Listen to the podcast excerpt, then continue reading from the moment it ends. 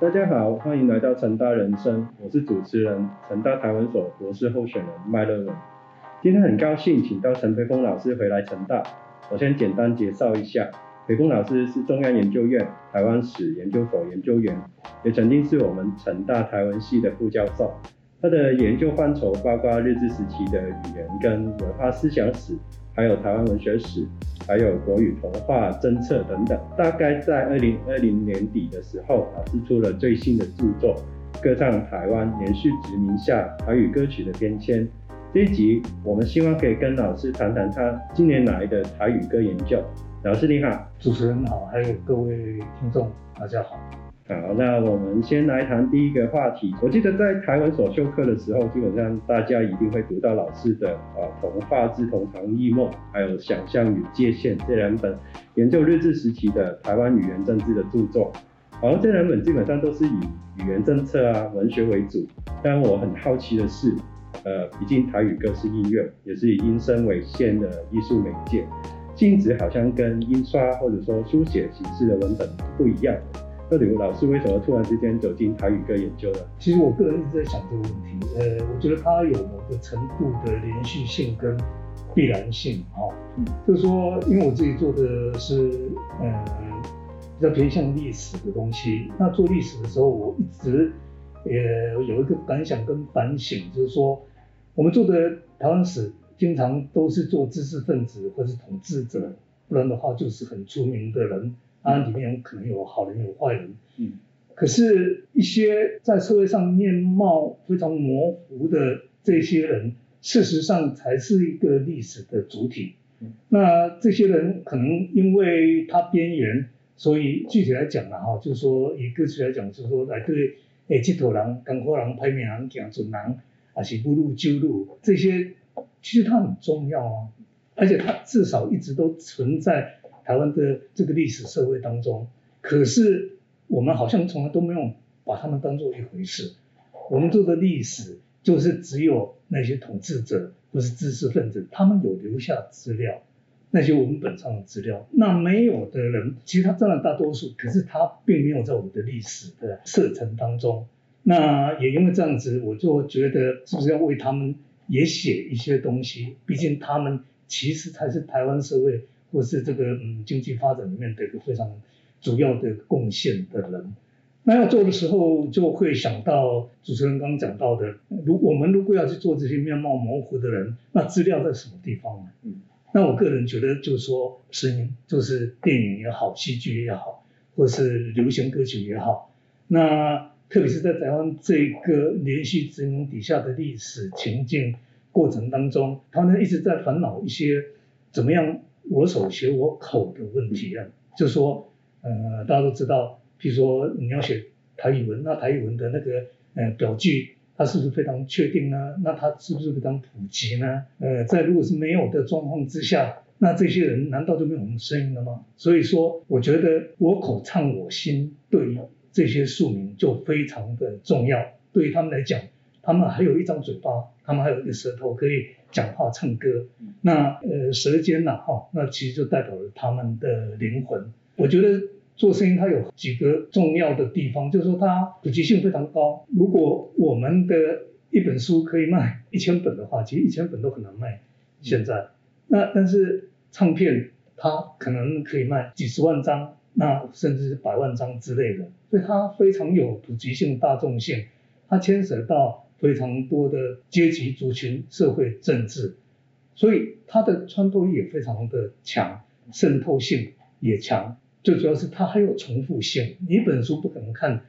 五次，但是你一条歌，它它在流行的时候，你自己听或是广播电台放的时候，你可能一天要听个呃十次左右。所以我觉得就从声音里面下手，特别是声音里面有很多。很幽微的情绪，因为流行歌曲它贩卖的就是梦想情绪，那它非常的隐晦。它如果那么普及，有那么多人在听，那么多人在唱的时候，其实它是一个不可忽视的研究方法。它可以让我们去理解，呃，就说这个社会里面的集体经历跟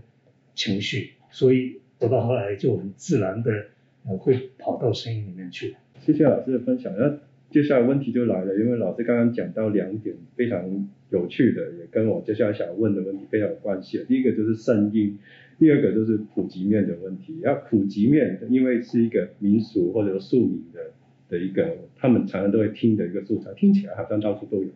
但是也反过来，就好像是它跟已经已经正点化放在博物馆或者说图书馆里面的文献蛮不一样的，因为在图书馆里面，我们都走进去就可以找得到了。但是这些民间资料有时候真的像考古一样，我猜想就是一直挖一直挖，其实不见得挖得到。虽然它很普及，但是也不一定挖得到，是不是听起来矛盾？然后我们听起来呃，我们有看过裴峰老师的的书呃。歌唱台湾里面的脉络爬树的那么坚实的时候，我猜想那个台语歌的史料收集一定是很痛苦的过程啊！不知道有没有些小故事可以跟大家分享一下？其实我因为个人生长环环境的关系，因为我呃出生长大都是在呃台北的万华，嗯，那万华是一个非常特殊的地方，其实它聚集了非常多的社会边缘人。那我在那边，不管你喜欢不喜欢，你都会听到很多。台语歌曲或是日语歌曲，那这是我从小的一个非常重要的一个记忆跟回忆了哈。流行歌曲其实我觉得可能有很多学者发现它是重要的，因为它之前就已经开始有累积一些研究，可是这些研究基本上他们的关心或是手法，他们都会把歌词当作文本，然后就开始分析去谈论。呃，所以它代表了什么样的意义，或是它当时的社会呃环境变迁会是什么样子？也就是说，呃，文本跟它的诠释，其实呃它的演绎辩证关系非常的简单，那几乎就是一个等号。那甚至于后来很多人批判说，哎，那这样的文本分析的说法很多是后设的。就是说，我们后来才去填补它这些意义等等。所以我个人觉得，就是说，我们要做它的时候，那我们必须要想出一个新的问题意识跟方法。我的问题就是跟方法就是唱腔了哦，就是说，呃，文学如果是文字跟文体，呃，它是个载体的话，那歌曲的载体其实它。不必然就是那个呃歌词本身，因为如何唱，那这个非常重要的要素。如果我们没有听到这些声音的时候，我觉得那个研究其实会非常的有缺憾。那这个部分可能要感谢一下李成基老师，因为我刚开始做的时候，很多唱片都还没有出土，那他一直提醒我，就是说你必须要去听，你要实际上去听。你才可以知道，就是说，比如说日治时期，我们觉得雨月花就是这样子，汪中翁就是这样子。那其实，呃，如果你听了那些唱片以后，发现其实他们不是这样唱，跟我们战后里面所有的宣入的主观性等想法，其实差距非常非常的大。可是这个唱片到什么地方？譬如说我们要找，呃，就是说六零年代、七零年代要我是赚钱的，那一定要有人把它拿出来。还好这几年就是有很多热心的收藏家，他们开始收藏，而且他们也很无私的会把它公开，那甚至于，呃，他就直接放在 YouTube 上面。那有的是我们成了好朋友以后，我们跟他要，那我觉得这对我来讲是一个非常重要的一个研究关卡的一个突破了，因为你听了以后才会知道，原来他不是这样唱啊。那还有，哎。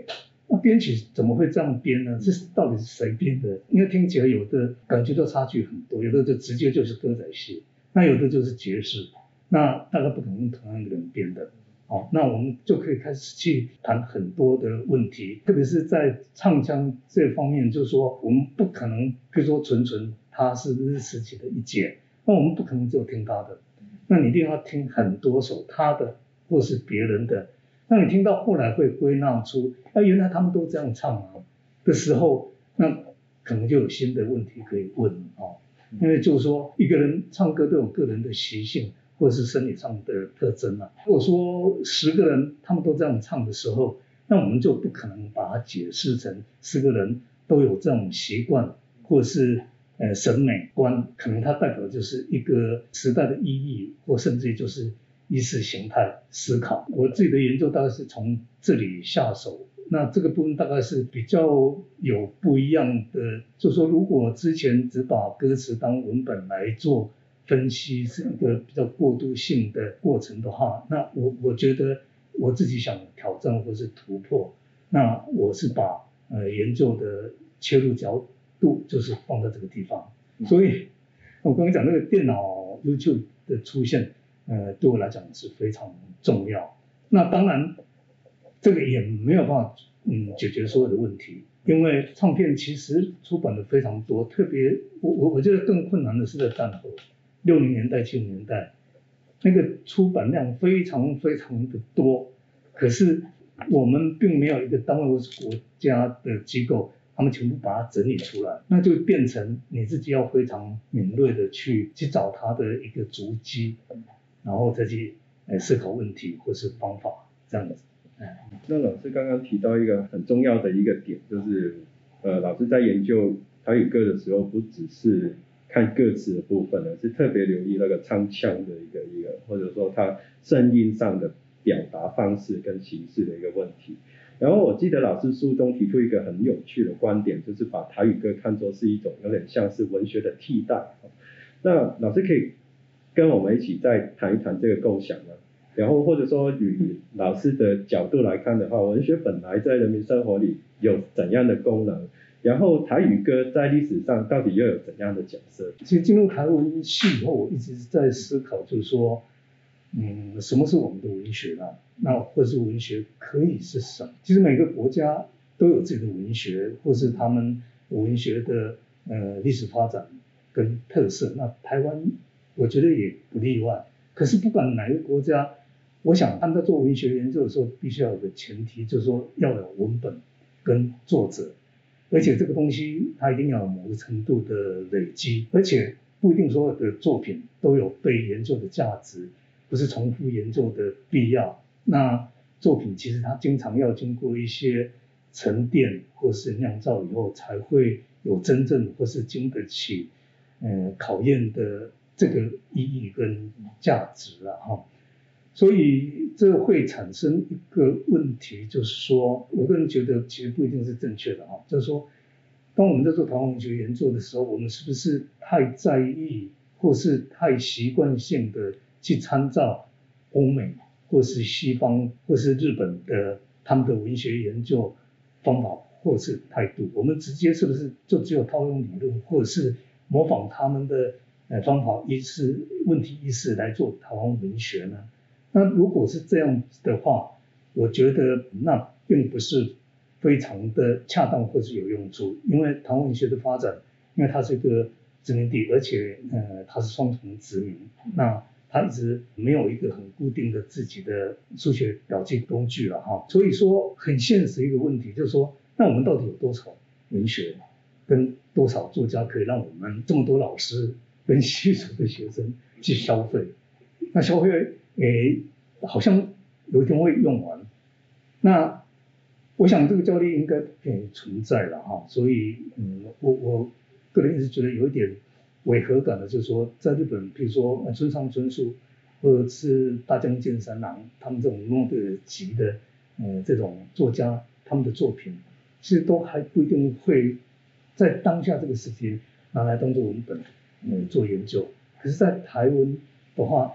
就是说会有超前部署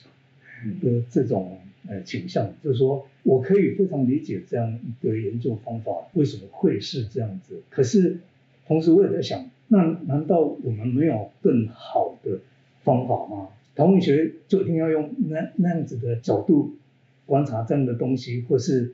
嗯就直接把它拿来套用吗？如果台湾文学它的发生历程不是这个样子的话，那我们是不是可以跳脱出呃我们在欧美或是在日本所受的那些训练？因为它跟我们不一样，好，所以我们要有自己的主体性或者是方法去解决看待这个问题。也就是说，对方如果它是一个大海的话，那你在上面泛舟跳水都可以。那如果我们不是大海的话，那我们可能呃要做别的，把它拿来做别的呃活用了。哦，所以我会比较觉得，就是说，其实我们也不用自卑，也不用勉强，也不用建构，也不用争论。那我常觉得，就是说，刚讲那个声音那个概念，如果我们也把声音这个在台湾整个历史过程上，它一个非常重要的东西，当做文学来看待，就是说很多民间文学，或是国画，或是秋碑，或是呃歌仔戏也好什么，其实我们如果把文学的定义角度把它扩张出去的话，其实它有非常多的东西可以让我们去寻找，或让我们直接去拿出来做。我的我的意思说，其实呃，我们应该建构自己的属于自己的台湾的文学研究。那如果能够做到这个部分的话，我觉得你才可以去捕捉到所谓的台湾性是什么。就是说，你做的东西非常精英的话，那不管在日治时期、清朝或是战后，精英的东西很容易就是到后来。你会很难去跟中国画出一条界限，因为他们都是在儒教思想或者在科举制度之下，哎，那个思维里面所产生出来的一个嗯成果了，哦，啊，可是庶民可能就不是那么一回事，他们会常常有很强韧的、很清楚的、很明显的台湾独特的东西在里面。然后我我讲的不是只有语言。用语言所生产出来的那些文化成品，那我们如果可以往那方面去的话，我觉得会比较好。而且在这个历史，就说日治时期的时候，这个事情好像也已经发生了。就是说，如如如果我们有注意去看的时候，在一九三零年代的那场乡土文学论战当中，有很多都知识分子，他们就直接投入声音了，他们就已经不会去再去辩说我们到底是要用。台诶用中国八大文还是用那个诶台湾话文来写？因为有了声音以后，大家都有共同的一个载具。那知识分子他们可能就认为说，诶我就把很多我想要的启蒙的或教化民众的东西，就透过唱片这个资本主义市场呃机制里面下的东西，他去做他的载体跟媒介。那呃很但是很好玩，就是说。呃，有很多庶民，他们不买单，他们做的东西就是知识分子他们很讨厌的，认为很低俗的这些东西，其实就是个很好的故事或是研究题材。那我个人是比较倾向，就是说，我们如果不是大海的话，我们是一个呃沼泽池塘的话，那我们就把周边的湿地也当做呃是我们应该定义成的一个文学，那从里面找方法。然后把自己做一个比较精确的点描，或是深入的分析。刚刚听到老师的讲解之后，我们很明显感觉到台语歌研究好像已经从比较初期的一些史料整理啊，慢慢走到一个论述性的建构论述的一个阶段。呃，不知道老师，如果我们往前看的话，你觉得我们下一步还可以往哪里发展？然后对于台语歌研究的后进者有怎样的期许呢？那个歌谣或者流行歌曲的的发展，我我我们我们这样分好，就是俗谣那或者流行歌曲，他们有很多材料跟构成因素在里面。那比如说俗谣的话，那可能就属于呃比较嗯民间文学的呃这样一个范畴了哈。流行歌曲如如果是一个呃，就说俗谣的离俗谣的，它的一个新潮化、摩登化的时候，它是个近代化的过程。那近代化的过程当中，就会产生它的旋律跟它的歌词，它都必须要走向近代化，编曲也要好。那这个东西要如何来会产生呃什么样的障碍或是矛盾？以这个角度去讲的话，其实我们就可以谈到台语现代诗的形成。比如说在三十年代，那他们用汉诗。那难道都没有一个新的格力的东西吗？他们尝试过吗？有，你去看一些南音或是后来的呃三六九或是枫叶报，嗯，他他们都有在做这样一个呃尝试。那从这个里面去看的话，大概就可以去看到一些，并不是只有呃声音的问题，它属于流行歌曲，但是事实上它是呃另外一个层次的问题。那还有譬如说。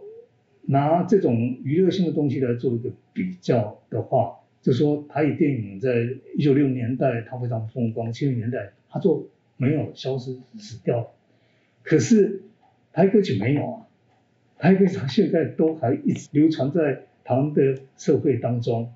好，那我们就问，那到底什么原因让台台语歌曲它还可以存活下来？它存活下来以后，它是不是改变形态了？它改变形态吗？比如说以歌词来讲，我们如果去看一九六零年代那些所谓的望乡演歌，欧乐反蒙掉落来哈，你讲诶为报产的迄个阿伯啊开始，啊甲未婚阿姊啊，啊甲报迄个当兵阿伯啊，它三段，几乎每一首歌它都有三四段的歌歌词，它的叙事性很强，它有场景，那个场景也会变。可是我们在看八零年代之后，也就是将会呃做台歌曲再度风行的呃那段时期，将会呃爱表现演员哈叶启言、陈小云他们的歌，那那个阶段的台歌曲的歌词，其实它大概都只有一段，嗯，它通常都只有一段，都重复唱三次，呃这样子。那里面一定有故事嘛？嗯，到底发生什么事情？那原原本他们还可以，嗯而且。之前那个三段是用填词的，因为他们翻唱。那其实其实我觉得这就牵嗯牵涉到台语，比如说传承变迁，那还有台语本身这个语言的特性。我个人是觉得，因为它有八个声音，那生活语言非常非常的丰富，所以其他来用来填词非常好用。可是你写完词要去作曲的时候，那你会被他八个声音变来变去、跳来跳去，那个绑住了。哦，也就是说，嗯，你让我叫也一个声线这样走，它也本身它的那个音乐性、歌词的音乐性走的时候，你有变听不啊？哦，呃，呃，弹你弹你的手就变得不一样的的意思。嗯，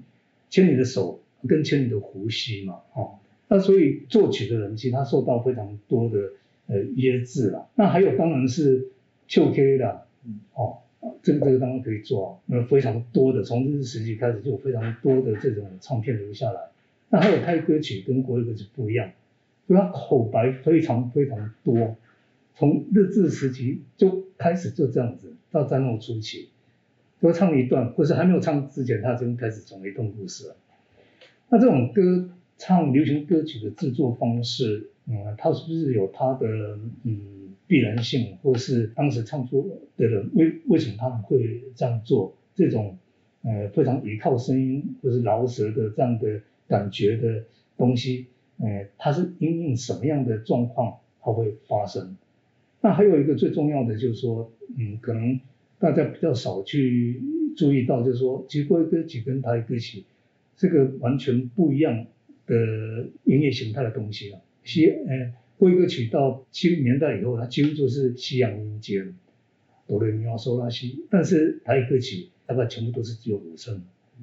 哦，哆来咪嗦拉。音阶它其实非常重要，它是一个民族唱歌时的唱腔或是语言，它是个发声的特征习惯。那它凝聚了呃一个民族对声音的那种哲思啦，哈，它是一种嗯构思观念，不是理念。那音阶的意义，它不一定是在于数量的多寡。你说七个音就比较好，五个音就比较不好，不是这样子哈。它是一种人类对待声音的方式跟态度。但是一个音阶和人类的文化、历史环境，它是非常紧密的相关。它保留了那个呃民族的基本的一个人性嘛。比如说我是我闽南人，好，或是我是客家人，那我唱起五声音阶，其实。那个哆来咪嗦拉的东西就是很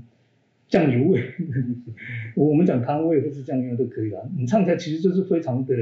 呃自然，也会很得心应手。那比如说，我们如果把这些综合起来的话，其实应该有很多题目可以再深入的去呃发展，而且可以做出呃非常不错的东西。太好了，那我们如果从眼把我们的眼光从未来又看回现在这个时间点好了。比如说，我们留意到近年来台湾的流行音乐好像有一股呃台语风潮，然后我们可以听到很多创作人跟乐团都会把台语放到，比如说可能摇滚啊、hip hop 啊，或者其他的音乐形式。我觉得老师觉得这样子做有没有改变台语，或者说或者说台语歌的文化地位了？那如果台语歌本身有一个文青化的现象的话，不知道到底是好还是坏？会不会反而让台语歌脱离了？本来老师哥刚刚一直强调的那个庶民或者底层的群众基础，我我我的对流行音乐态度是这样的，就是说尊重生命差异，他们对音乐的接受的机会跟环境就是不一样，所以他们喜欢的东西，我们就尊重他就好了，不要去定说啊，所以刚才我最准啊，哦，就这这个我我觉得不应该用这样去看待。你另外一种人，他们很高兴在唱的那种歌，你就认为他不好，或是嗯他嗯就说不够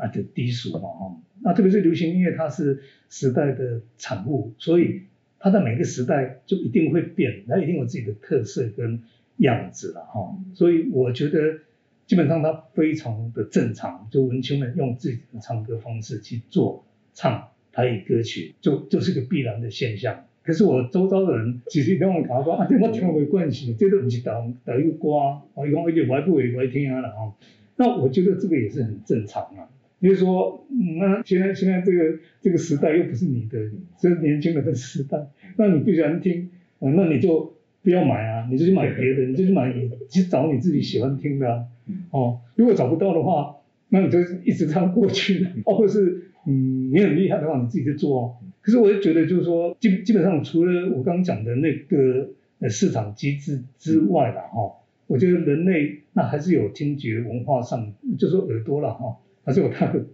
DNA 啦，就说文化它虽然嗯不只是守旧，它除了跟上潮流创新之外，我们同时还是要去了解过去呃这些声音的历史啊，就跟我们去了解我们自己的台湾史一样，我们要了解过去我们的祖先他们在唱什么，他们在听什么。如果能够也了解，甚至于把过去这些台湾。呃，传统本土声音的特色融合进来的话，我觉得是非常棒的一件事情了哈。那那如果我们都都唱蓝调的好了，那台语的这也这样唱，那个国语的也这样唱，那台语歌曲跟国语歌曲或是客家歌曲，我觉得并不能只是在语言上面，我们我们两个唱的啊，其实都一样，大家都是，呃，就是说都一样，都同样化，那这样这样子并不是一个，呃，在人类的。这个文化歌唱的发展上，它也不是一件好事。我觉得基本上在创作这些东西的时候，还是要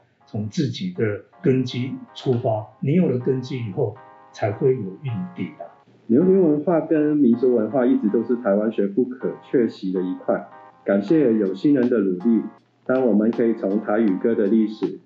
尤其是台湾的声音，见证台湾人民如何走到今天。更期待的是，台湾的台语音乐可以呈现其后，为我们带来更多元、开放的文化感知。今天很感谢裴峰老师来跟我们分享台语歌的研究心得。我们下一集再见，好，拜拜，拜拜。